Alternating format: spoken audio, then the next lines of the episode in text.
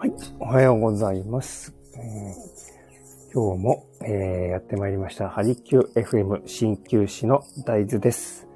こちら、えー、本日が2023年2月の21日火曜日ですね。えー、また新しい朝が始まりました。えー、今日は埼玉、えー、とても、えー、綺麗にですね、澄み渡って、快晴、気持ちよく、えー、朝がスタートできております。皆さんいかがお過ごしでしょうか？はい、気温はですね、意外にまだ、えー、寒いです。2.3度。昨日よりもだいぶね、下がってきましたね。えー、湿度は45度。風は北西。風速は2.0メーター。気圧は1000ヘクトパスカルです。さあ、えー、今日もね、えー、また、まあ、大宮、もしくはま埼玉あたりを中心ですね、えー、活動してますので、お近くでお困りごとありましたらですね、皆さんお声掛けいただければと思います。はい。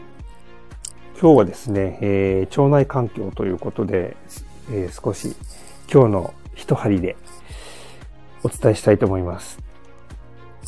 はい。えー、腸内環境、皆さん、どのように対策されていますでしょうか？これ実はですね、花粉症と、えー、腸内環境とても、えー、関係があります。花粉症に限らずですね、その他アレルギー症状は腸内環境を整えることで、だいぶですね、改善することができますので、えー、できればですね、発酵食品をちょっと積極的にとってみてください。で、この腸内環境ですね、人間だけではなくて、鶏も気にする、気にしているブランドがあります。えそれはですね、埼玉県のね、坂戸の養鶏場ですね。こちらは乳酸菌を餌にした、えー、この卵ですね。